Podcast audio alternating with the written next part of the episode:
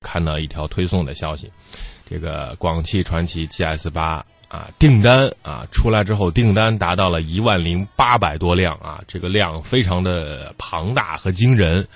呃，首先让你来说一说这款上市之后啊，定价十六万起步的车，在你心中的这个是个什么模样？呃，首先我对这个定价，我个人感觉的话是非常厚道的，嗯因为呃，它的那个它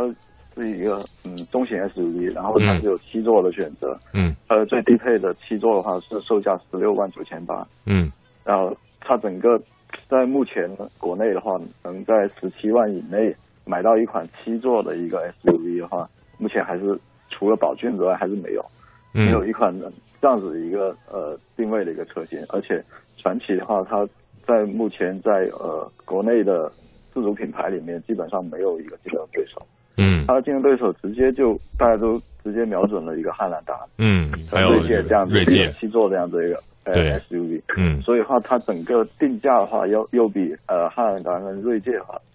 呃从最低配比较的话将近便宜了六万块钱。嗯所以说的话，它还是性价比相当高，而且它的外形设计方面哈、也是非常的成功。呃嗯，可以说的话，跟汉兰达比的话，也也是一款非常阳刚、非常非常有科技感的一个车型。嗯。对，就是外形上面也是不输的。嗯，昨天我跟阳光我们俩在节目当中讨论，这款车会让你觉得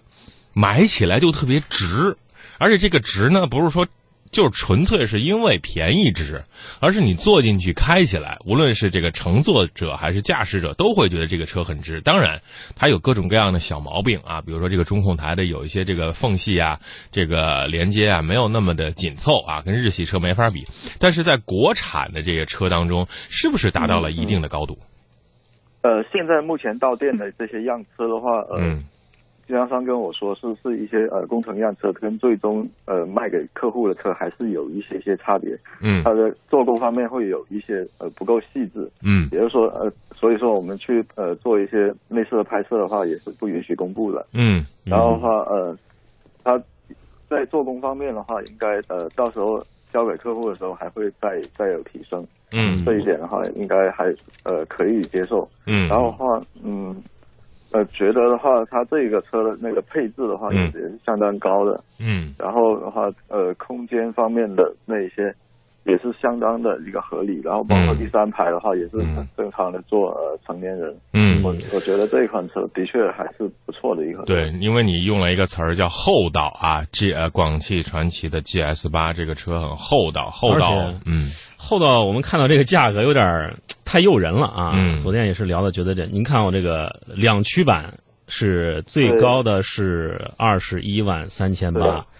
然后四驱有一款是十九万九千八，还有一款二十五万九千八。这个两驱跟四驱，不知道志传大家在选择的时候，呃，具体到对，推荐哪一款对合推适？荐哪一款？比如说两驱它有好多精英版、豪华版、智联版、尊贵版，呃，四驱有两版。这个选择两驱和选择四驱，您各推荐一款。呃，两驱版本的话，最推荐的这应该是两驱的一个豪华版。嗯，两驱的豪华版的话，它比最低配的两驱精英版的话是多了六千块钱，但是它多了很多东西。它它的那个嗯大灯是、呃最低配是一个卤素大灯，它、嗯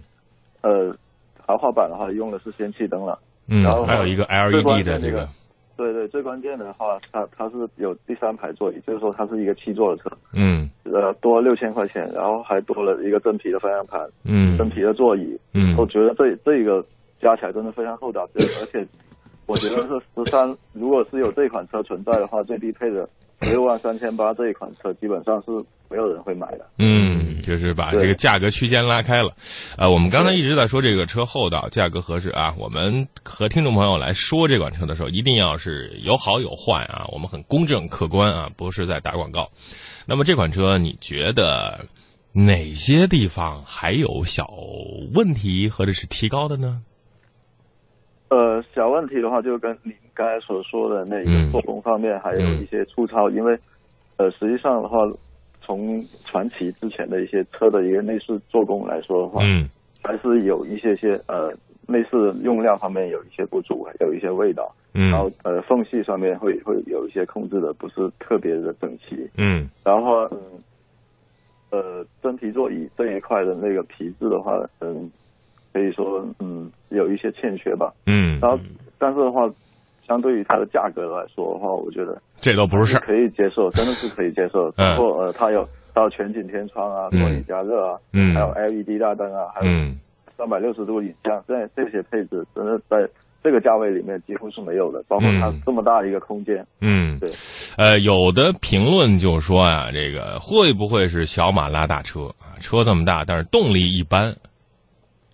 呃，这一款车的话，配置的是二点零 T 的一个发动机，然后扭矩是跟它的那个标称一样，是三百二十牛的一个扭矩。嗯它哼，推动这一款车的话，应该不会有太大的问题。嗯嗯呃，而且用的是呃爱信的一个六六速手自一体的一个变速箱。嗯呃，在日常使用的话，如果不激烈驾驶的话，它的动力应该是够用的。嗯，但动力够如用。果是说，嗯，对，真正要追求驾驶乐趣的话，这款车、嗯